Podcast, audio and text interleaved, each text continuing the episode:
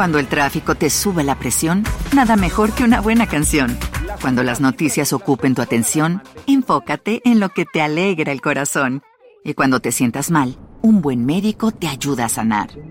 Sabemos que mantener tu salud es tu prioridad, también es la nuestra en Kaiser Permanente, donde trabajamos juntos para cuidar de todo lo que tú eres. Kaiser Permanente, para todo lo que tú eres. Kaiser Foundation Health Plan of the Mid-Atlantic Stay Inc., 2101 East Jefferson Street, Rockville, Maryland 20852.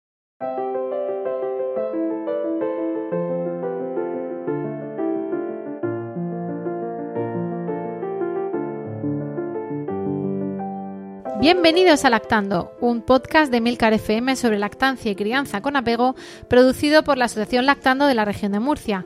Este es ya nuestro capítulo 45 y hoy es 16 de eh, noviembre de 2018. Yo soy Rocío Arregui, yo creo que ya me conocéis de, tantas, de tantos programas, de tantas voces y tantos podcasts con vosotros, pero he estado desaparecida. Entonces lo primero que tenemos que decir, como podréis suponer, es que la causa de la desaparición de eh, de mi desaparición y por ende del podcast que se graba en mi casa es que ha nacido Miguel.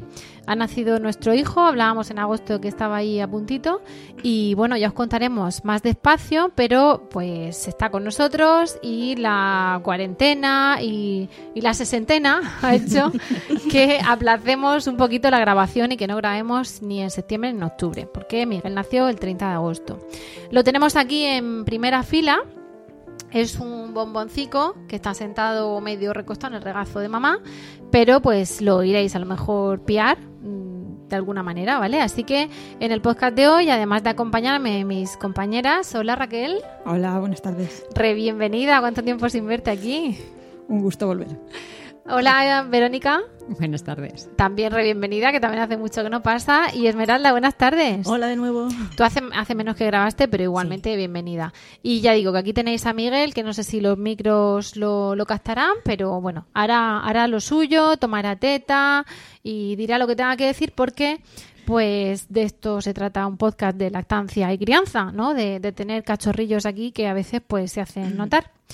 Y bueno, mm, la verdad que el podcast de hoy viene de entrada cargado de una super novedad que, que mis compañeras ni lo hemos hablado porque ya se lo saben, están un poco hartas. Os dijimos en agosto, o, o creímos que lo iban a decir en nuestro Twitter, y además en el timeline ha estado, que estamos participando muy activamente en una en una iniciativa legislativa popular para que la Asamblea de la Región de Murcia publicase por ley una modificación de la Ley 5-2009, Ley de Usuarios de la Sanidad, por la que se establecían dos cosas. Lo primero, que el recién nacido tuviese una historia clínica propia, porque lo tenemos desde 2018, en algunos sitios un poco antes, pero hasta ahora se entendía el recién nacido como el producto del parto y había que ir al partograma de la madre para ver qué había pasado en algo tan importante como es el, el nacimiento y el parto. Y eh, la otra novedad, que si cabe es más importante aún, es el derecho, por, por ley reconocido, de que no separen al recién nacido y a la madre al nacer. Este derecho de que no separen, aunque parece de sentido común, ahora se puede exigir en hospitales públicos y privados, se podrá exigir porque se ha aprobado, se aprobó ayer, día 15 de noviembre de 2018, ahí estuvo nuestra compañera Clara en la Asamblea Regional en nombre de Lactando y de todos los grupos de apoyo de, y de lactancia de la región de Murcia, junto con unas compañeras.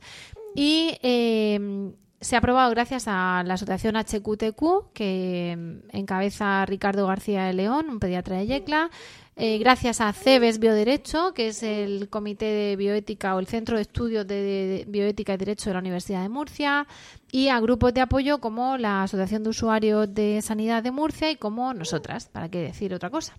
¿Qué pasa? Que a partir de ahora pues es de aplicación en toda la región, en todos los hospitales, en partos y en cesáreas. Ah, amigos, en cesáreas programadas sí, pero también en otro tipo de cesáreas. Es tan importante que los bebés estén juntos que, vamos, de eso hablaremos eh, más despacio en otro momento. También hemos tocado el tema cuando hemos hablado justo del parto, que, necesitábamos contarlo porque no tienen ni 24 horas la ley aprobada. Y dicho esto, aunque ya lo, ya lo desarrollaremos, pues tenemos que hablar del, del tema, del tema que nos va a ocupar hoy. Y precisamente, eh, bueno, pues eh, me ha tocado un poco de cerca, por eso os hemos dicho lo de la sesentena, porque Miguel estuvo a los 10 días de nacer, estuvo un poco malito y tuvimos que volver a- al hospital de la Risaca y tuvimos una estancia eh, muy placentera, maravillosa, agradable, eh, de, de 11 días allí.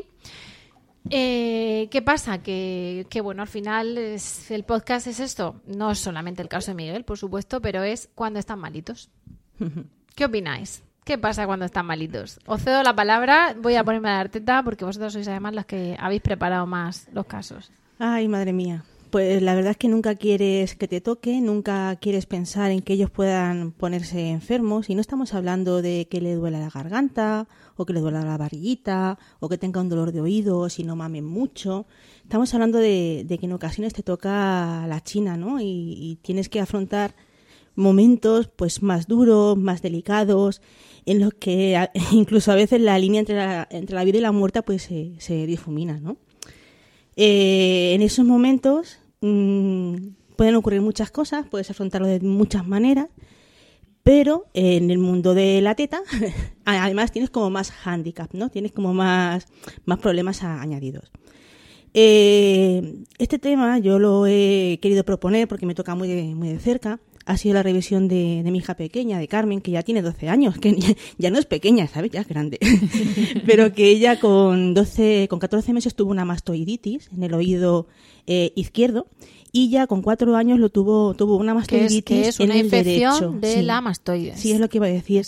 A raíz de una infección de oído que se complica, la infección se va hacia el oído interno, el hueso se infiltra, eh, incluso puede llegar a, a la meninge y de ahí al cerebro. ¿vale? Estamos hablando de que es una situación bastante urgente, es una emergencia de- en la salud. Tienes que, que- tienes que actuar de forma rápida. Con la- el primer caso, con los 14 meses, ingresamos en lactantes. De- del mastoides, que he dicho yo de la, es masculino. Es el mastoides, sí. Es el masculino, sí. Sí, el hueso mastoides. Eh, con 14 meses ingresamos en lactantes, en una época en la que no existía eh, la estancia de los, de los papás con los bebés. Va- Obligatoriamente vamos a, va a los separaban. claro, que tenemos, por suerte, o sea, vamos a contar cosas Mm. de antes del, del nuevo maternal. Del nuevo maternal, Y efectivamente. eh, tenemos un nuevo maternal que, bueno, pues no es perfecto, pero ya permite otro tipo de cosas. Efectivamente. Y que tiene como un año, un poquito más, eh, dos años El y medio, algo así, el maternal nuevo. El maternal nuevo tiene mm, bastante más tiempo. Más, más, más. Sí, porque es que la segunda experiencia, cuando Carmen tenía cuatro, ya fue en el nuevo maternal. Ahí ingresamos en, los- No. en escolares. No. No, no. mm, Ah, bueno, espérate, es que, que se abrieron en dos fases. Estamos Claro, hablando de otra no, forma, sí. de otra Vale, no, parte yo del edificio de distinto, cierto. No, y no, tal, eso de, no. de- de La zona- UCINEO la y todo eso, no, y todo eso llevará un par de del hospital años. de la Risaca, para Sí. los que nos escuchen de fuera. Efectivamente. Pero bueno, estas experiencias lo normal es que en otros sitios que no son Murcia o que no son el Hospital Virgen de la Risaca, pues sean mm, primas hermanas. Sí, son Dependerán de las, de las instalaciones y tal, pero bueno, los protocolos son los que son y Sí, sí, la las cuestiones médicas son las que son. Los protocolos son los que tienen que llevarse. Lo que pasa es que cuando llevas con una característica asociada especial, porque aquí vamos a hablar de procesos de enfermedad, pero centrados en la teta, ¿vale? Porque mm, esto es un podcast de teta y aunque se pueden, eh, hay muchos detalles sobre la atención sanitaria, sobre cómo afrontarlo y demás, pues vamos a centrarnos solamente lo más posible en este dato. Y no vamos si no, a y si no en vez de un podcast no, grabamos un, un- una un serie. programa. Justo, es un jardín muy y amplio. que no somos médicos, Exacto, siempre lo decimos, no somos sanitarias y no podemos meternos, podemos criticar si nos han dicho bien o mal los buenos días, por Sí, decirlo así. nuestra vivencia la podemos, Pero pero, no la podemos emitir un no juicio de valor, no, exactamente. Entonces, eh, yo podría hablar por mí misma, por este caso de, de- de mi hija, ¿no? Al final, la segunda vez no nos libramos y le dejaron unas pocas secuelas. Pero quien conozca a ella, pues la verdad es que si no se lo dicen a la gente, no suelen darse cuentas. Es una cosa. Vamos, mi hija es sorda del oído derecho. De la segunda mastoides, pues fue tal la infección que el nervio pues no lo resistió y no oye de ese oído. Eh, no solamente ya mi experiencia, sino a lo largo de la a lo largo de mi trayectoria, ¿no? Haciendo el, voluntariado y tal, me he encontrado con otras mamás que también han tenido pues ciertas emergencias, ci- ciertas enfermedades de sus hijos. Y hay dos de ellas que me han calado hondo, ¿vale? Una, eh, una mamá, Pilar, con su bebé, Carmen, de seis días, que tuvo un vólvulo intestinal y tuvo que ser intervenido quirúrgicamente, ¿vale? Y luego otro que también me impactó bastante fue un debut diabético de eh, Claudia, la hija de, de Raquel, cuando tenía, no llegaba a dos añitos, ¿no? Como veis, son situaciones distintas, edades distintas, y ambas eran eh, todavía lactantes, ¿vale? La de recién nacida, pues era con la estancia materna exclusiva, y eh, en Claudia, la mayor, con dos años, pues se basaba casi toda la alimentación que estaba tomando, pues era ningún lácteo, era que no fuera de su madre, ¿vale?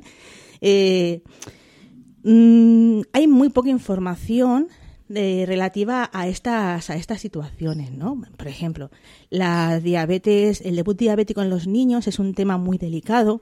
Luego colgaremos enlaces para, para que veáis más o menos pues las páginas que son seguras, porque no te puedes fiar de todas las cosas que se cuelgan en internet.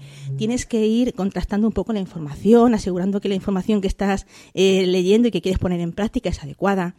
Bastantes estudios están en inglés, o están en francés, o están en alemán, no están precisamente en español, con lo cual también cuesta un poquito más llevarlos, entenderlos y llevarlos a, la práctica. Pero todas ellas tenían como una, un referente, ¿no? Y es que por el hecho de dar teta, muchas de la- las dos se sentían como un poco, eh, mm, ¿cómo decirlo? Como criticadas, ¿vale? Juzgadas. Juzgadas, justo. Eh, hay una frase que se me quedó, porque yo me, reuní con ella, mm, estuvimos hablando con los críos por ahí, jugando y tal, y hay una frase que se me quedó un poco como grabada, ¿no? Y es que eh, ellas, las dos siempre decían la misma cosa cuando hablaban con los profesionales para decirles que ellos querían continuar con la lactancia materna, ¿no? Y la frase era, pues tú sabrás lo que haces, pues tú sabrás. ¿Vale? Y el tú sabrás era tanto para la de seis es- días claro, es como la de dos años. Entonces, claro, eso les hacía sentir pues bastante, bastante regular, ¿no? Eh, la mamá que tiene la nena diabética también hizo referencia a una frase muy graciosa, ¿no? Y es que al final, aunque los sanitarios no tenían mucha idea de cómo tratar a una mamá que estaba dando pecho a un niño de dos años, sí que al final consiguieron, eh, ella consiguió que no la vieran como tan bicho raro y fueron normalizando de- determinadas cosas. Fue como una pionera que fue abriendo camino para que si por desgracia algún niño vuelve a hacer un debut diabético en la risaca, no lo vean tan raro, que el dar pecho no sea una situación tan rara como para que tengan por obligación que, que decidir el destete. Yo ahí voy a romper una lanza a favor de los, de los médicos, porque por lo poco que sé de diabetes tipo 1, más bien nada, eh, es una, una cosa tan absolutamente, eh, ¿cómo decir?, voluble. Tienen, tienen hiperglucemias, hipoglucemias, no tienen un patrón, que tienen que tener todo súper medido, súper pesado. Todo Entonces, por claro, raciones, es muy si para un pediatra o un médico normal, ¿vale? No endocrino especializado en diabetes, ya es complicado a veces ver que va a tomar un lactante sin patología previa, porque no lo pueden medir, porque no tenemos los mil litros ahí en el vive, pues, pues cuanto más un nene que de ahí sí que le Claro. puede subir o bajar la Y ahí está eh, lo que ella también transmitía al final. Es que al final se dieron cuenta de que Claudia, porque tienen que hacer sus niveles, sus controles y demás, la leche materna tiene un índice glucémico muy bajo y no da picos ni muy amplios de subida ni muy amplios de bajada, ¿vale?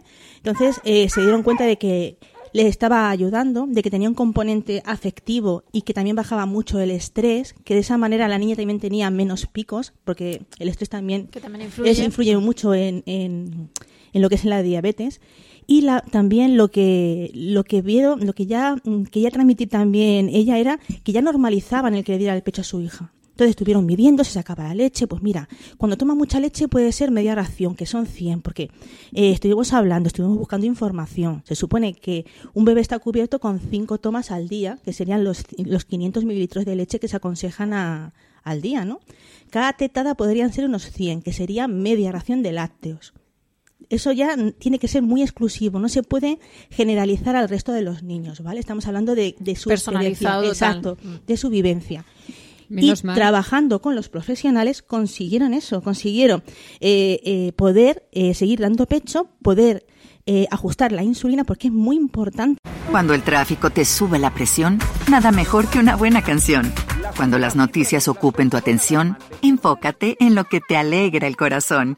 Y cuando te sientas mal, un buen médico te ayuda a sanar. Sabemos que mantener tu salud es tu prioridad, también es la nuestra en Kaiser Permanente, donde trabajamos juntos para cuidar de todo lo que tú eres. Kaiser Permanente, para todo lo que tú eres. Kaiser Foundation Health Plan of the Mid-Atlantic Stay Inc., 2101 East Jefferson Street, Rockville, Maryland, 20852. ¿No se merece tu familia lo mejor? Entonces, ¿por qué no los mejores huevos? Ahora, Egglands Best están disponibles en deliciosas opciones. Huevos clásicos, de gallina libre de jaula y orgánicos de Egglands, que ofrecen un sabor más delicioso y fresco de granja que le encantará a tu familia. En comparación con los huevos ordinarios, Egglands Best contiene la mejor nutrición como 6 veces más vitamina D, 10 veces más vitamina E y el doble de omega 3 y B12. Solo Egglands Best. Mejor sabor, mejor nutrición, mejores huevos. Visita egglandsbest.com para más información. de saber ahí los mililitros. Ahí sí tiene razón de ser, ¿de acuerdo? Ahí sí tienes que tener, ajustar fino. Pero mm, consiguieron que no le resultara extraño al profesional que anotaba lo que había tomado la niña el que fuera teta, ¿no? Entonces que decía, ¿qué es? ¿Han dado una teta o dos tetas? No, dos tetas. Vale, pues dos tetas y dos galletas. Y eso era la, la coletilla, ¿no? De, de- de- del historial de, de Claudia. Dos tetas y dos galletas. Uy, qué bien has comido, no sé qué, porque al principio pues les costaba bastante, ¿no? Es normal, hay que entender también a los médicos, como no hay suficientes estudios, es algo extraño, no es habitual eh, eh, apoyarse, sin poderse apoyar en bibliografía adecuada, pues No requiere jugar. mucho trabajo. Por supuesto, sí, y aquí mucho nadie- cuidado porque están jugando con la salud de un niño. Pero se quejaba Entonces sobre todo de bien. eso, de, de la falta de no poder tocar a su hija al principio. Claro. También lo normaliza, estás en un contexto, está en una UCI, está grave. Claro. Eh, al principio no se le dio tanta importancia como en un momento iba a tener, porque es que también es- eso es otra cosa. Ella era una niña muy sana, con una alimentación buenísima, basada en productos ecológicos, o sea, eh, no tenía ningún factor de riesgo, por así decirlo. No tiene familiares tampoco que sean diabéticos. Pero eso, ah, porque debutó con, Con dos años. Con dos años. ¿vale? No es lo más habitual. Entonces, la verdad es que fue un poco, pues a mí me chocó muchísimo y de ahí que, que le pidiera su, Yo te, te voy su a, te voy a cortar porque nosotros tenemos unos grandes amigos que su hija también Sí. tuvo un debut diabético y, y han hecho un podcast fantástico y una página web fantástica que se llama Aprendiz de Diabetes. Ese. Ese, lo bueno que tiene ese, ese blog, que se llama aprendizdediabetes.com, la página web, es que eh, lo que hacen es, mm, pues, digamos, el equivalente a nosotros en la estancia, que es poner lo que dicen las guías médicas, etcétera, para que todo el mundo lo entienda, para que sea accesible esa información. Y han hecho un podcast que se llama Aprendiz de Diabetes, lo podéis encontrar en, en iTunes también, y sale la, la nena, eh, nu- nuestra querida María, María de los Llanos, que enseguida lo dice, yo soy María de los Llanos, y cuenta pues cómo ha vivido Halloween, con las eh, chucherías, o cómo ha hecho gimnasia, es decir, cosas del día a día de una niña que tenga diabetes, ¿no? Eh, ese podcast y esa página es, mm, vamos, debería cualquier Un referente. profesor de colegio Sí. mm, debería De verla, cualquier papá de un amigo que tenga Sí, sí, el diabetes y tal, porque oye, pues cómo actuar en caso de, o simplemente pues no ofrecer, o que no se te quede cara de, a veces de pasmado porque desconoces eso. Mm. Es de total recomendación, luego pondremos el enlace, Sí. pero se llama eso, aprendizdediabetes.com. Hay otra cosa que también le ayudó mucho a ella y es que se puso en contacto, animada pues por nosotras, ¿no? Eh, a la Asociación Murciana de Personas con Diabetes, ¿de acuerdo? Eh, a, a- Adirmu. Luego también colgamos el enlace. La cuestión es que la orientaron bastante, le dieron algunas pautas a seguir y eh, consiguió allí una cosa que os va a sonar, a lo mejor. ¿Os, suena lo de la madrina? A, ma- a madrinaje. pues sí, consiguió una madrina que la ayudó en todo el proceso, en, eh, en- mientras que aprendía lo de las raciones, a pinchar insulina, a medirle las cifras de glucemia. Estos niños, los diabéticos mm, que debutan tan chiquititos, pues tienen muchísimas hipoglucemias por la noche. Hay otro blog también que se llama, una página web, creo que son noches, ¿cómo es eso? Lo tengo por aquí apuntado. Mm, noches sin dormir. Imaginaros, si ya como es el título, pues imaginaros, pues ahí son papás también que van contando su experiencia, su forma de controlar los síntomas, ¿vale? No solamente estamos hablando de lactantes de pecho, estamos hablando de, de niños en general hasta adolescentes, ¿no? En fin, es una mujer muy inquieta, eh, Raquel, se puso a, también se llama Raquel, se puso a, a buscar información y la verdad es que enseguida tomó constancia de lo importante, ¿no? Que podía llegar a ser. Quizás también hay que, hay que resaltar eso, que, que hay que ser muy luchadora porque cuando, cuando la vida de tu hijo llega a ese punto, Hmm. en, en un momento tan drástico, el, el que te digan que, que darle teta puede perjudicarle, simplemente que te lo insinúen, con que te digan que no están seguros, o que- te puede Sí, sí, hace que puede, te puede hacer mucho daño y puedes que incline la balanza hasta un lado u otro. Claro. Porque yo es que se lo comentaba, ¿no? Digo, vamos a ver, vosotros, ¿cómo vivisteis vosotros? ¿Cómo visteis el entorno, no? Eh, Pilar, la más pequeña, la, la- la pequeñita que se intervino con una semana de vida, pues ella mm, estudió muchísimo, eh, se leyó todos los libros, oyó todos nuestros podcasts, eh, en fin, iba, iba muy preparada, ¿no? Para la luz, para, para los primeros días, para la, la instauración, pero es que dice que en esos momentos en los que es una emergencia vital, porque es que tenían que operarla, ingresó a las 7 y se operó a las 9, ¿vale? O sea que fue una emergencia real. Claro. Mm, dice que todo lo veía como si fuera en un sueño, en un matriz, que todo va súper Es que es despacio. surrealista, es surrealista, es, ter- es terrible, ¿no?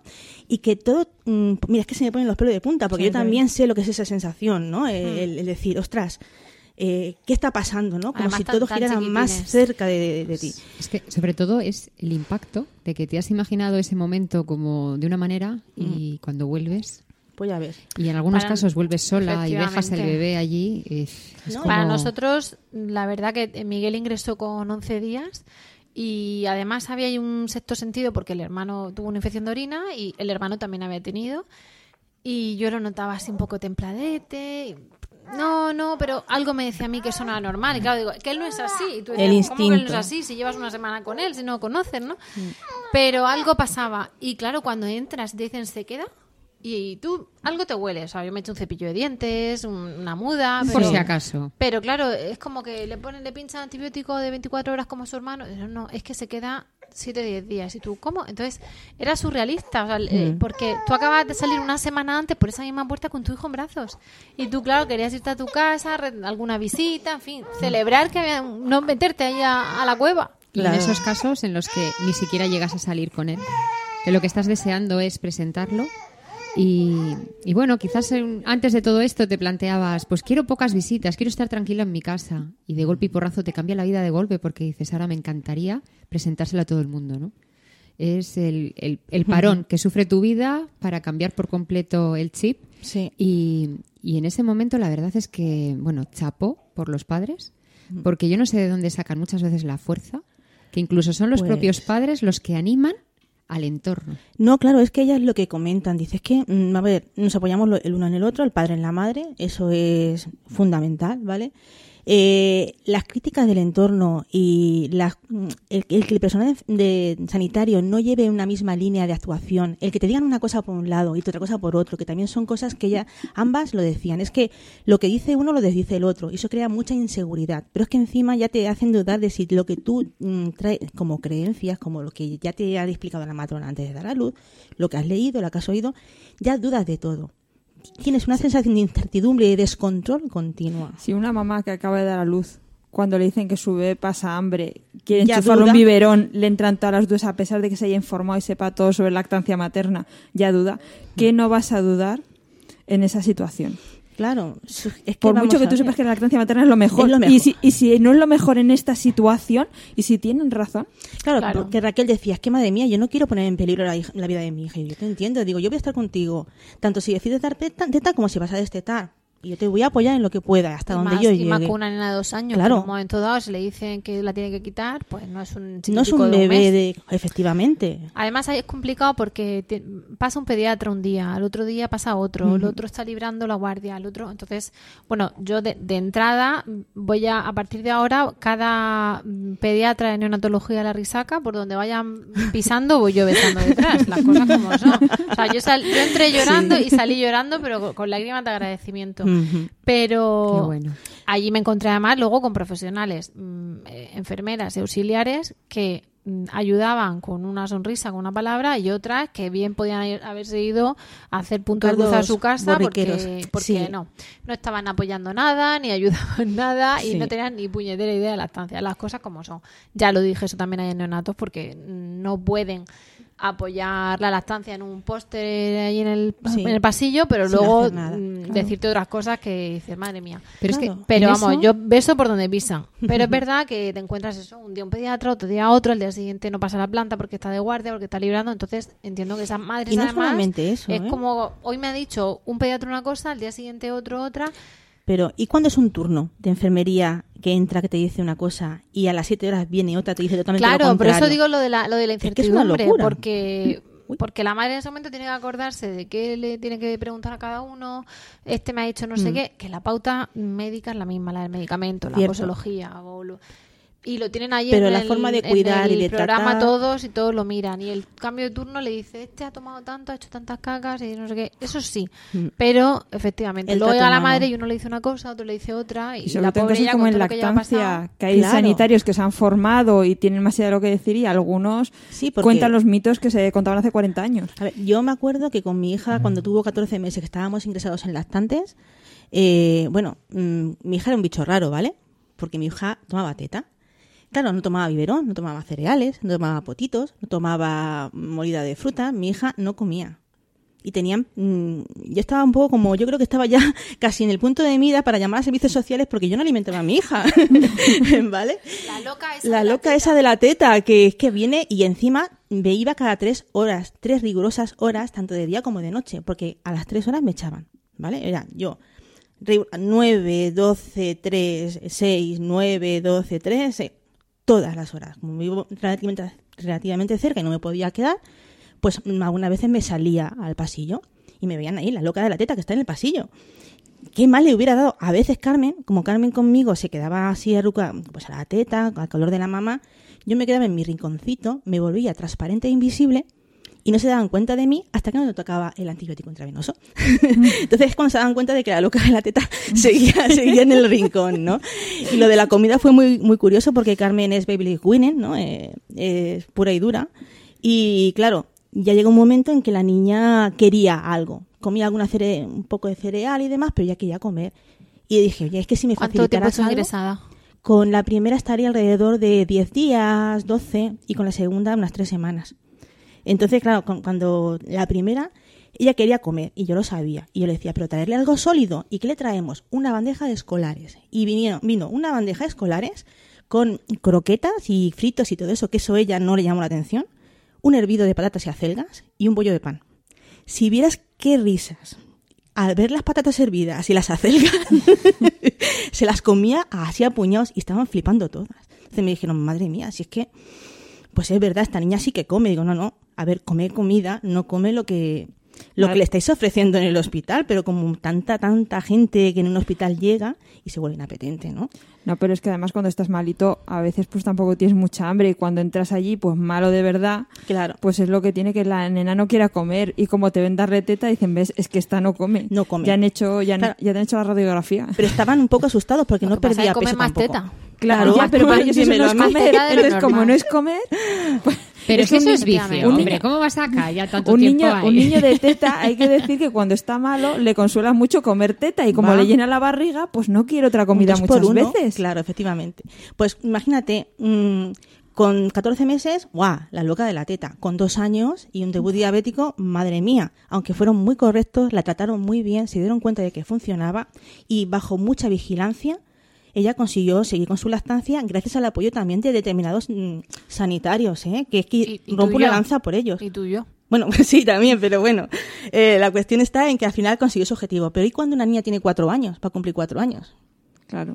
A más cosas- mayor, más extraño. Claro. Las cosas como son. En Más el- mayor, más extraño. Primero es cuando el bebé tiene dientes. Luego cuando anda. Si ya corre y va al cole. O sea, son fases ya como... como... Ya es vicio, Y ya es vicio. ya es vicio, ya es vicio, ya es vicio, pues la misma dinámica. Carmen no come, Carmen no come, Carmen no come, Carmen come teta, claro. Bueno, Esta- pero eso es algo que no, solo que- ocurre en- con los sanitarios. Hmm. Porque Los en- cuan- claro. cuando estás pues ingresada o, o, bueno, el, el- el bebé, ¿no? Es el que está en estos casos ingresado, muchas veces el comentario que se oye es, madre mía, y a la madre no se le ocurre otra cosa que irse al hospital a darle leche. O llega a su casa y en lugar de descansar, con el sacaleches. Entonces yo aquí aprovecho este micrófono maravilloso para lanzar un- una lanza a favor de, de dejar a que, es- que esos padres hagan lo que consideran ellos que pueden hacer, ¿no? Cuando esa mami está recién parida y se vuelve a su casa sin ese bebé y lo único que puede hacer Cuando el tráfico te sube la presión, nada mejor que una buena canción. Cuando las noticias ocupen tu atención, enfócate en lo que te alegra el corazón. Y cuando te sientas mal, un buen médico te ayuda a sanar. Sabemos que mantener tu salud es tu prioridad, también es la nuestra en Kaiser Permanente, donde trabajamos juntos para cuidar de todo lo que tú eres. Kaiser Permanente, para todo lo que tú eres. Kaiser Foundation Health Plan of the Mid-Atlantic Stay Inc., 2101 East Jefferson Street, Rockville, Maryland 20852. With Lucky Land slots, you can get lucky just about anywhere. Dearly beloved, we are gathered here today to. Has anyone seen the bride and groom? Sorry, sorry, we're here. We were getting lucky in the limo and we lost track of time. No, Lucky Land Casino, with cash prizes that add up quicker than a guest registry. In that case, I pronounce you lucky. Play for free at LuckyLandSlots.com. Daily bonuses are waiting. No purchase necessary. Void where prohibited by law. 18 plus. Terms and conditions apply. See website for details. Es, en su modesta opinión es dar teta, pues ¿quiénes somos los demás para juzgar si, si la madre estaría mejor pegándose una ducha y durmiéndose una buena siesta? Pues en muchos casos, hasta que la madre no consigue sacarse lo que ella considera suficiente para aportar esa, es- esos nutrientes a su bebé, no consigue relajarse, no consigue sentir que está haciendo lo correcto. Es que ahí hay mucha impotencia. Que Y ahí hay, ahí hay muchas... A ver, es que lo que voy a decir no, no es políticamente correcto, porque yo no vale decir, yo beso por donde pisan los de neonatos, pero... Pero es que lo tengo que decir. En neonatos... Dilo, Rocío, dilo. En neonatos hay un póster de fomento de lactancia materna. Y, eh, y hay muchas mamás que nos daban ahí un kit de sacarnos leche, nos íbamos al lactario y nos sacábamos leche. ¿Qué pasa? Que todos eran prematuros, salvo unos cuantos, que éramos los de la calle. Entonces, los de la calle, aparte que estábamos como en cuarentena porque vamos a traer infecciones y tal, eh, los prematuros, pues cuando la mamá no está, pues se le da leche de fórmula, a algunos ni siquiera tienen reflujo de succión, entonces es otra pauta. O sea, la madre le da, se saca 40 porque al final se ha estimulado y eso a lo mejor para un chiquitín son dos tomas. Pero para otro 40 no da ni para una. Entonces, eh, ahí andan ellos luego completando. Y luego hay largas estancias de un prematuro, a lo mejor está seis semanas allí y la madre no va a estar seis semanas pegada a un sillón. Entonces, ahí había papás que no aparecían, había papás, papás y mamás, que estaban de día y no de noche, papás que estaban cada tres horas de día. La cuestión es que de noche nos quedábamos dos madres. Dos madres, es decir, una y yo, la moa. ¿Qué pasa? Era, vete a tu casa, vete a tu casa, vete a tu casa. Y vete a tu casa porque además estás muy estresada y así no vas a tener leche. Y es verdad que, que- que el primer día yo tenía un bloqueo ahí de producción de leche que no me sacaba con el sacaleche, pero tenía el, el cortisol por, por las cejas. Y aparte, es verdad que la- eh, eh, Miguel era muy chiquitín, con lo cual es que la lactancia no está del todo establecida, tampoco puedes, no produces Despegarte 200 de- mililitros. claro. Y cuando ya pasan unos días, en esos días ves que te aumenta la producción porque tú también te has relajado, has visto que el crío ha mejorado, todo, un poco de todo, ¿no? Pero te decían, vete a tu casa y me dejas aquí biberones. Porque, y le damos biberón. Entonces tú dices, no, No. es que este es de teta. Ah, que es de teta. Bueno, pues déjame biberones, te sacas y tú decías, vamos a ver, señora. Señora, que yo la adoro porque es la enfermera que está cuidando a mi hijo, pero usted no sabe porque no se ha formado, o sea, eso no, no es culpabilizar, es que no ha tenido oportunidad. Yo no sé de física cuántica, esa señora en concreto de lactancia tampoco sabía. Eh, usted no sabe que con una lactancia a demanda de un lactante de 11, 12, 13 días que está todo el tiempo pegadico a mí en cuanto tal, deja la cuna que no le dé fiebre, pero vuelve otra vez a estar en cuanto pilla otra vez le das teta porque hacen tomas muy cortas, eh, yo no puedo sacarme tres vives durante el día, porque la lactancia es a demanda, o sea, estás todo el tiempo. Claro. Que no es el vasito de orina, de vete al aseo, llénamelo y aquí me Claro, dejas la muestra. para volver, para llenarlo hace falta un poquito. Pero es que además no tiene mucho sentido que yo consiga una hiperproducción y eh, tomar, tomar, o sea, conseguir sacarme los vives y mm, por la noche, como las tetas no se apagan, por la noche estar yo despierta en mi casa sacándome leche y el niño solo en el hospital y la señora dándole el vive. A mí, por lo menos, me parece un poco el género tonto. Pero es que además el vive se lo iban a dar a las horas que iba Esmeralda, a las 3, a las 6 y a las 9. Efectivamente. Cuando la leche materna se digiere antes. Con lo cual, yo iba a estar despierta en mi casa sacándome leche y el niño rabiando en el hospital. Pues Es que has No. dado la clave. Perdone, pero no, porque yo ahora mismo estoy para él y yo no tengo otro cometido, ya me gustaría a mí Mm. que estar en mi casa con mis otros hijos, pero la realidad es que el cachorro más débil, el que está malito, está Es aquí el y yo me debo a él y tengo que El darle teta. instinto de la Esa, madre. esa fue mi postura, que entiendo perfectamente que otras madres hagan otra cosa, que vayan a su casa a dormir o que se vayan a hacerse las uñas, me parece genial, pero, Pero has dicho- la mía Pero fue hay que respetar. El matiz importante. supuesto. No digo a ti Pero, también, claro, que te pero yo quedabas quería ahí. No, no, no, quedarme, Claro, por eso te digo que hay que escúchame, respetar también me a ponían tus- pegas, tu estás aquí, pero no te vas a tu casa. Y yo, y además le Pero es que llegó no se preocupes, yo me voy todos los días a mi casa. Yo todos los días, sin excepción, me fui a mi casa. Me bajaba, me duchaba, cogía bártulos nuevos y me volvía a subir. para arriba. Así, daba un beso a mis hijos, me despavorizaba un poco, aunque iba volada por- con el coche, iba ya que no sabía si era de día o de noche, lunes o miércoles, pero que salía del hospital. Entonces, todo el, y además bajaba a desayunar a la cafetería, vamos, que es una planta, y subes otra vez. Sí, y sí, son sí. 20 minutos, tardas en comer, 20 en cenar, pero que, que lo- estás pero- así. Pero es que- es que has dicho la clave. Has dicho una persona con poco conocimiento de lactancia, sin saber cómo funciona la lactancia demanda y sin conocer las cosas. Que no es lo Claro, mismo pero es que esa señora preparar los no estaba en diálisis de adultos, estaba en. Ni cavando patatas. Y el, y el problema es que de hecho hubiera a otras madres que no estuviera, no supieran lo que tú sabías y tuvieran la experiencia de No, tres pero- hijos y hubieran Claro, dado teta, es- es que pero yo se lo habrían ido a su lo casa pensando que eso funcionaba. Es que Porque ella lo tuvo... de que no tenían leche se lo dijeron a varias Claro. madres delante de mí. Por Entonces, eso ¿qué es pasa? Que yo frustrante. llegué un momento y le dije al pediatra, mire, bueno, la, me dijeron como cuatro o cinco veces, mm, o seis o siete, que me fuera a casa,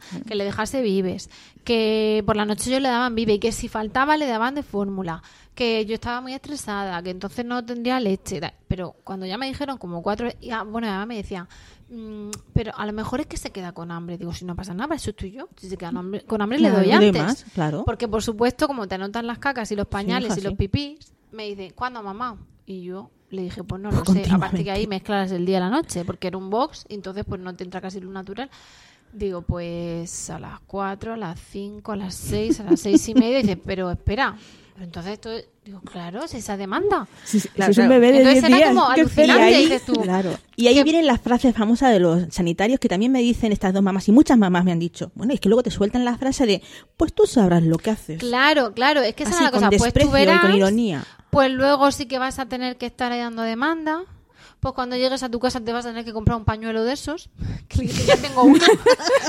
Tengo tres señoras. Claro, ¿de qué en la tercera vez cuando me llegaron el pañuelo digo, lo tengo preparado en mi casa para en cuanto lleguemos, que estoy deseando llegar a mi casa. Eh, pues tú verás porque allí en tu casa no te vamos a poder ayudar.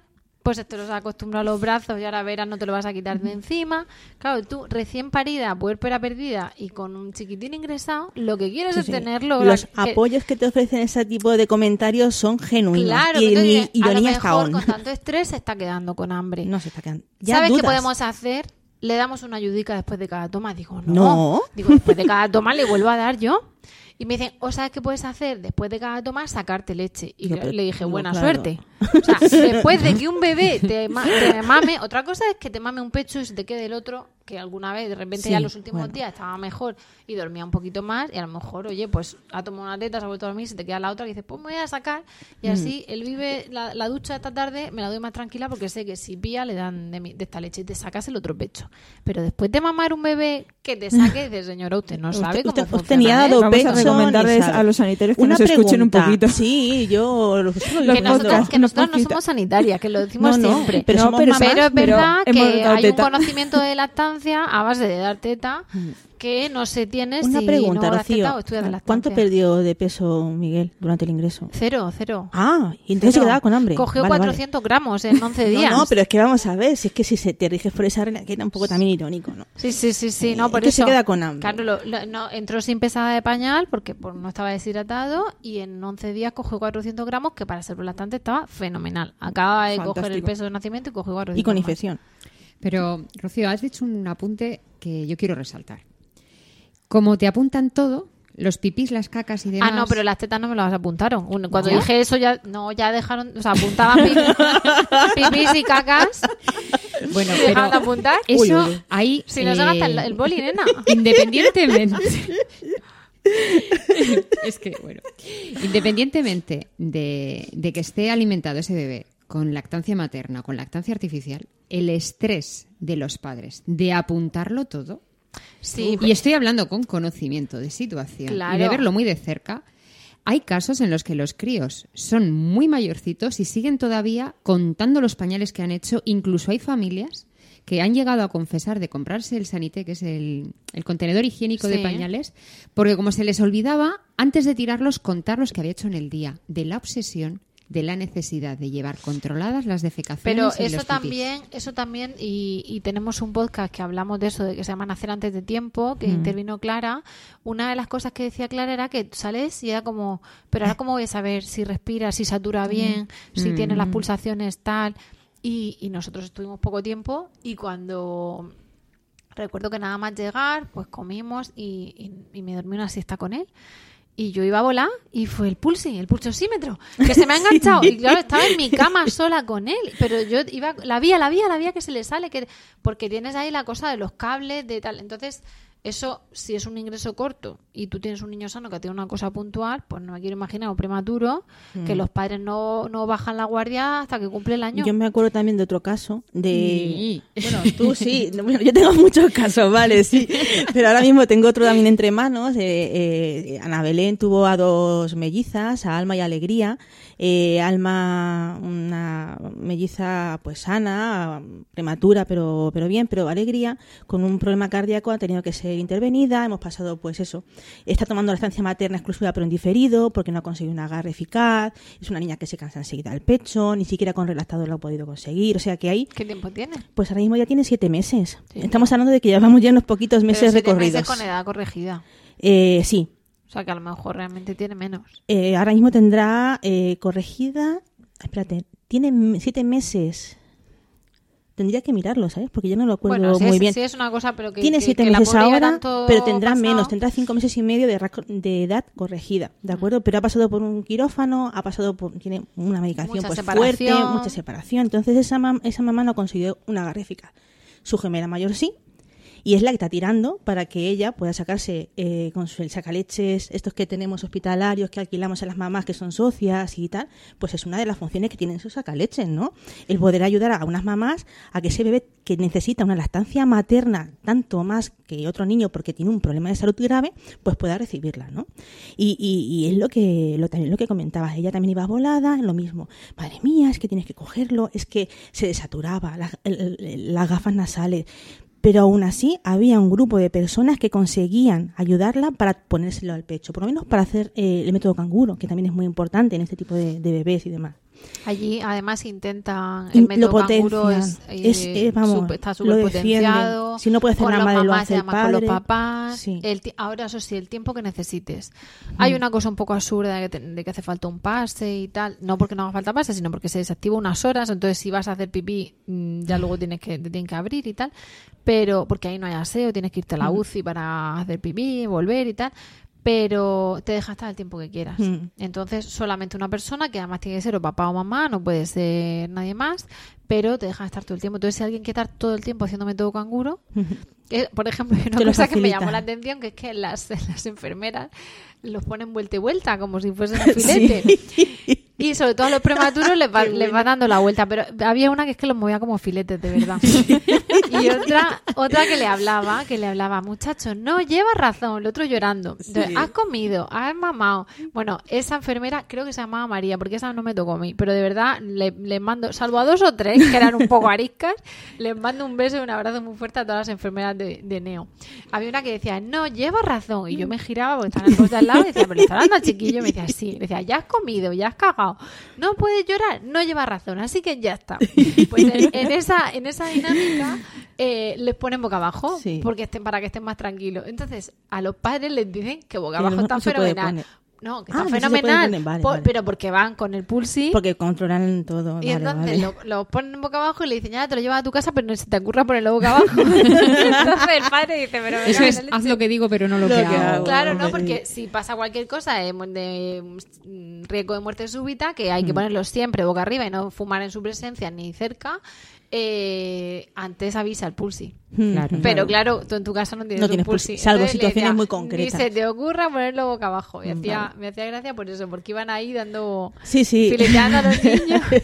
Pero fomentaban eso mucho, piel con piel, el canguro y tal. Otra cosa que sí que se quejó eh, Pilar de cuando tuvieron que operar a su pequeña Carmen con, con la semana de vida es que no tuvo una información así para poder continuar con el apego de la criatura, ¿no? Porque, claro, un bebé tan chiquitito y operado, unos puntos, una barriga abierta, pues da muchísimo respeto, ¿no? Entonces le transmitían la idea de que no podían cogerlo. A lo mejor no lo dijeron con esas palabras, pero sí transmitieron esa sensación. Y la niña lloraba y no lo podía coger. Cuando el tráfico te sube la presión, nada mejor que una buena canción.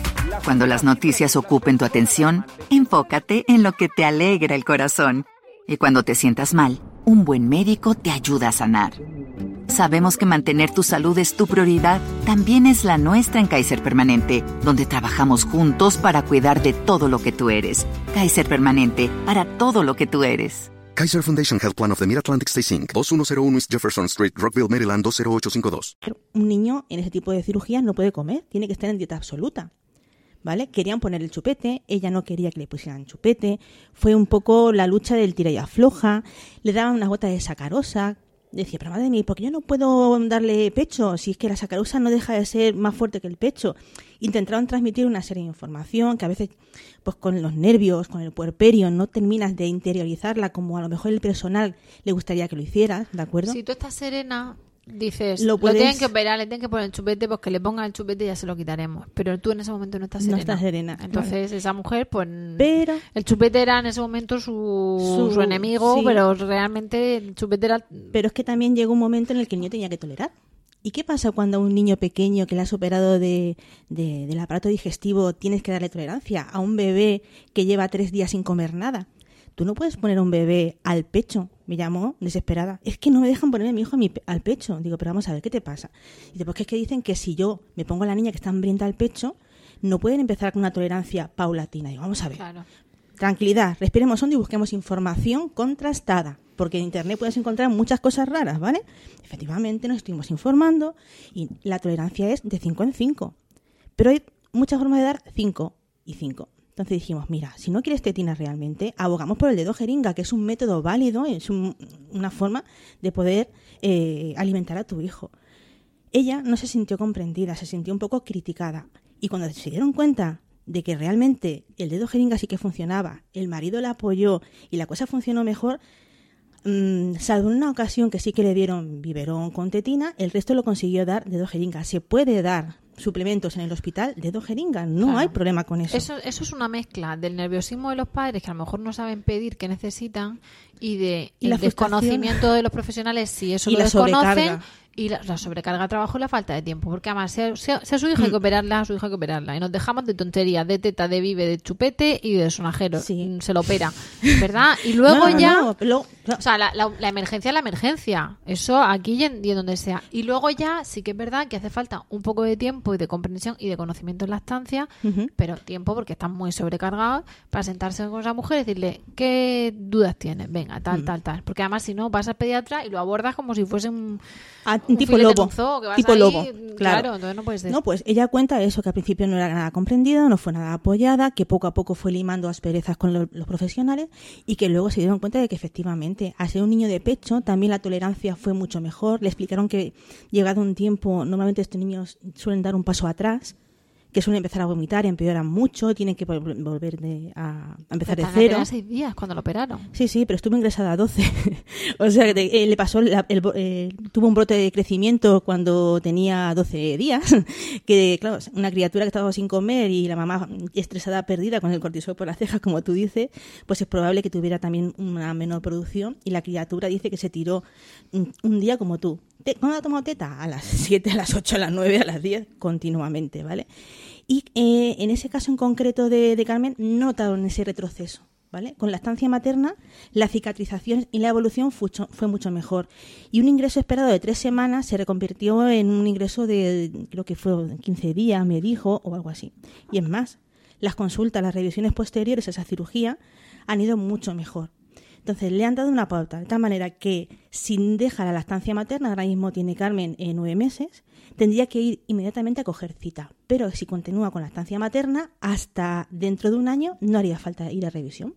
Es muy bonito to- porque todos los casos que estás contando, Hmm. los médicos empezaron ante su desconocimiento a ser muy cautelosos para, para incluso no recomendar la lactancia materna por falta de control y cuando se dieron cuenta que con un poquito de tiempo podían reconducir eso, los resultados eran muy buenos y muy positivos. Claro, y empezaban a investigar y a aprender Están- y, a, ellos y a poner en su a- eh, saben en de lo suyo, Claro, no, no, de no. lactancia. Pero es que incluso aunque quieran saber de lactancia, muchas veces la lactancia está sin estudiar y sin investigar. Y hay usos, digamos, de ella o propiedades o como lo queramos llamar, que ni siquiera se conocen a día de hoy. No están viendo todo el tema de las células Claro. madre y tal. Es que para es una pena que no haya unos estudios en condiciones porque muchas veces con bebés Porque es muy pequeños complicado. ¿no? claro, No- eh, hay unas pautas éticas de experimentar en humanos. No, no es por experimentar, digo que porque es que no hay datos. O sea, de, de Y la teta no lleva niños, mililitros. eh, de dos años que sean lactantes han entrado sus padres a- decir yo, yo mantengo la teta y vigilo, porque eso tiene una vigilancia para hacerlo, Claro. no lo puedes hacer a lo loco, la mamá esta se informó mucho porque no lo puedes hacer a lo loco. Entonces, los sanitarios necesitan padres que hagan eso Claro. para practicar qué pasa cuando Claro. haces eso. Hay mamás, bueno, estas dos mamás eh, han dicho que se tienen que colaborar de alguna manera para monitorizar, sobre todo eh, Claudia, ¿no? Con su diabetes. Eh, yo le dije que se fuera, que por práctica de mí. No, eso luego puede ser un caso clínico le dije que se fuera a la consulta de lactancia, de la risaca, que se pusiera eh, en contacto con ella. Ah, pero es que puedo. Digo, vamos a ver, claro.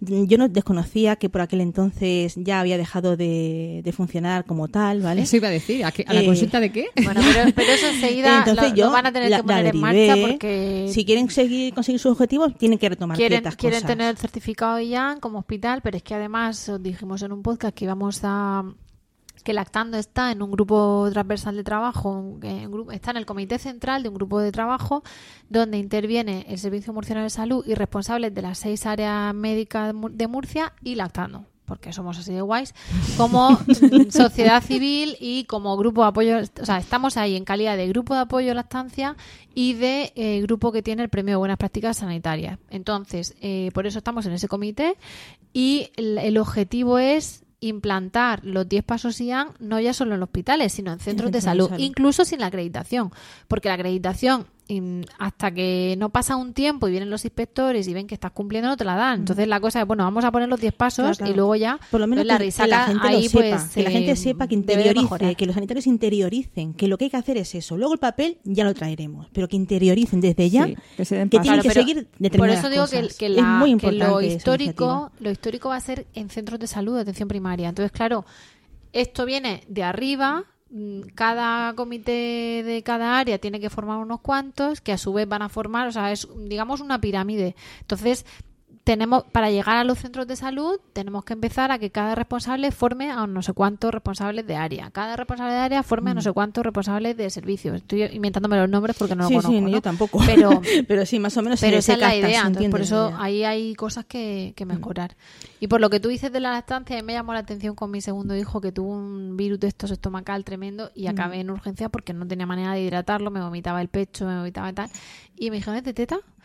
Entonces me, tuvieron ahí en la sala esperándole de 5 en 5 mililitros a ver Mm. si retenía eh, un agua. de, de. A ver si retenía agua, 5 mililitros, y luego a ver si retenía teta. Y una nena de la guardia, que él estaba entonces en la guardia, el misma clase, mismo virus, porque vamos, esa noche se quedó ingresada Sí. mm, hidratándola, Eso ¿no? es así de Entonces me decían, pues como es de teta, te lo vas a llevar a casa.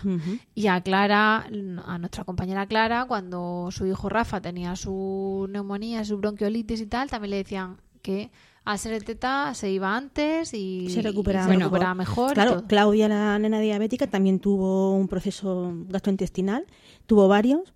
El primero pagaron la novatada, intentaron rehidratarla con suero, eh, terminó ingresada en urgencia, 24-48 horas, y la segunda vez que lo tuvo ya estaba más centrada también la mamá, ya tenía más dominio de todo eso, y la hidrató con teta, teta, teta, teta, consultado por supuesto con sus médicos, o sea, esto no es la loca, no, no. contrastado con... y mucho mejor. Bueno, y, No y en color. eso... Que no te dejamos hablar, Verónica. Perdón. No, es que- Estoy yo de una, de una habladora hoy. Pues hace, hace poquitos días, bueno, un par de semanas o así, mi hijo, que, mi hijo mayor, que va a hacer siete años, eh, mamá, me duele un poco la barriga. Y yo pensando, este es que es caquear de leer o no le gustan los deberes o algo así, ¿no? Y empezó a ponerse blanco, empezó a encontrarse mal y acabó vomitando. Pues eh, al día siguiente estaba un poco pachuchillo y al cabo de unos días me entero en su clase que tres o cuatro compañeros faltaban. Lo que para él había sido una tarde de me encuentro mal y estoy un poco indispuesto y al día siguiente un poco, un poco flojito, hay compañeros que estuvieron prácticamente una semana larga Sin para poder. recuperarse. Mm. Entonces, desde aquí quiero hacer una lanza para que la gente se anime a contar esos casos. Porque a veces por mm, eh, la loca de la teta, ¿no? Como Ah. hemos nombrado en este podcast, Hombre, la- la- los estudios científicos hace mucho que dicen que los niños amamantados eh, se enferman menos y cuando se enferman son menos graves y requieren menos ingreso hospitalario. Tienen menos ingresos y los ingresos que requieren son más cortos. Claro. A ver, que hay niños de vive que no se han puesto nunca malos Claro, claro. y niños de teta que sí. Es una Pero estadística. en cuanto a estadística, efectivamente, en cuanto a estadística, los niños de pecho enferman menos y como tú dices, cuando enferman requieren menos ingresos y cuando Claro. ingresan requieren menos tiempo. Pero Todo- normalmente hablamos de enfermedades normales y habituales, estamos acostumbrados a esos y cuando ya llegamos a los casos graves, cuando no hay tanto estudio y no se sabe cómo abordar la enfermedad. Efectivamente. ¿Con qué, con qué no- bueno, antes de nada, porque íbamos a, a ver con qué mensaje nos quedamos en este podcast, porque nos ponemos a hablar y más que llevamos tiempo sin grabar y se nos, nos dan las mil y luego este podcast mm, hay que escucharlo más o menos de una atacada, ¿no? De un trayecto, de un rato de paseo, de plancha. remedios, ¿eh? He dicho aprendidediabetes.com y es aprendidediabetes.es, Es. ¿Vale? Lo voy a poner, lo vamos a poner ahí como enlace, pero es aprendidediabetes.es y el podcast se llama Aprendiz de Diabetes. Eh, ¿Con qué mensaje nos quedamos aquí? Pues mira, yo ya como resumen, además de la frase que me pone los pelos de punto de tú sabes, tú sabrás, tú sabes lo que vas a hacer, eh, yo les dije a ella que qué querrían transmitir a esas mamás que pueden encontrarse en una situación similar, ¿no? Eh, De enfermedad, de ingreso, de miedo por la vida de su hijo. Y ellas me dijeron, las dos se pusieron de acuerdo, se miraron y me dijeron que sigan su instinto, que los médicos saben mucho, que son necesarios, que salvan muchas vidas, pero que el instinto de una madre es único y es especial. Que una mamá sabe cuando su hijo no está bien, lo que ha dicho Rocío. Yo lo noto raro. Yo lo noto raro. Yo voy a consultar, ¿de acuerdo? Que no se dejen asesorar por cosas contradictorias, chocantes, eh, que los consejos son gratuitos. Pilar dijo una cosa muy graciosa, que dice, los consejos son como los ombligos. Todo el mundo tiene uno y no sabe para qué sirve. ¿vale? que toquen a sus hijos, que sigan sus instintos primarios, el contacto precoz cuando no esté desaconsejado estrictamente, el alimentarlos con lo más sano, lo más, mm, pues, lo más asimilable posible, en este caso la leche materna, que luego al final los profesionales les dieron la razón, ¿de acuerdo? Son unas grandes Hay luchadoras. con- hay que hacerlo con cabeza, pero Efectivamente, efectivamente pero se puede. sin prisa, reafirmándose en esa, en esa postura. Y simplemente, pues eso, que con, apoyo y con ayuda puedes conseguir eh, sacar adelante la lactancia en, en las situaciones más increíbles, más dolorosas y más difíciles. Así que, chapo por ellas dos. Un Hasta- abrazo y un beso muy fuerte a a ambas. Nos, nos han servido efectivamente para contar qué pasa y cuando están malitos. Y, y bueno, eh, al final de, de todo se saca una experiencia positiva, ¿no? De ver mm, Sí, cómo señor. salen adelante, cómo se crece la madre como madre, el, el bebé está o la niña está sana. Y para no acabar, como nos, nos ha pasado en otros podcasts, mm, llorando, porque nosotros empezamos los podcasts tomando café y bizcocho. Y cuando viene Clara y alguna vez más, acabamos los podcasts llorando. Entonces, para no acabar así, pues nos vamos a despedir. Y eh, vamos a decir que nos vamos a ver el mes que viene. Os contaremos más cosas. En el programa de ahora vamos a poner el enlace de Aprendiz de Diabetes, de Noche sin Dormir y de la iniciativa legislativa que se ha aprobado. Pero ya mm, cada uno se lo ve en su casica. Que ahora vamos a despedirnos. Hemos llegado al final del podcast de hoy. Del, del podcast del podcast de hoy os damos las gracias por el tiempo que habéis dedicado a escucharnos y esperamos de corazón que os haya resultado entretenido y de utilidad. Ya sabéis que esperamos vuestros comentarios, como siempre, por favor, los comentarios, las estrellitas en iTunes o los comentarios en el blog. Cualquier feedback que tengamos vuestro en Facebook, en Twitter, en, en el blog, en la página web, es bienvenido. Cualquier sugerencia que queráis que tratemos en próximos programas también es bienvenida. Siempre podemos modificar la programación y tratar un tema que os interese. Eh, para lo que sea, estamos eh, bueno, totalmente abiertas a cualquier feedback, bueno o malo o del que sea. Eh, ya sabéis que esperamos eso, los comentarios en lactando.org o en emilcar.fm barra lactando, donde también podréis conocer el resto de programas de, de la red de Emilcar.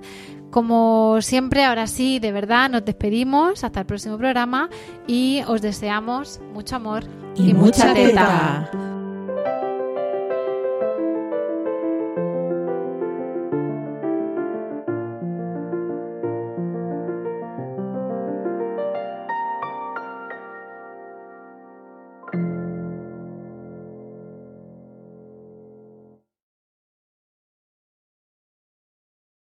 Lucky Land slots, you can get lucky just about anywhere. This is your captain speaking. Uh, we've got clear runway and the weather's fine, but we're just going to circle up here a while and uh, get lucky. No, no, nothing like that. It's just these cash prizes add up quick. So I suggest you sit back, keep your tray table upright, and start getting lucky. Play for free at LuckyLandSlots.com. Are you feeling lucky? No purchase necessary. Void where prohibited by law. 18 plus terms and conditions apply. See website for details.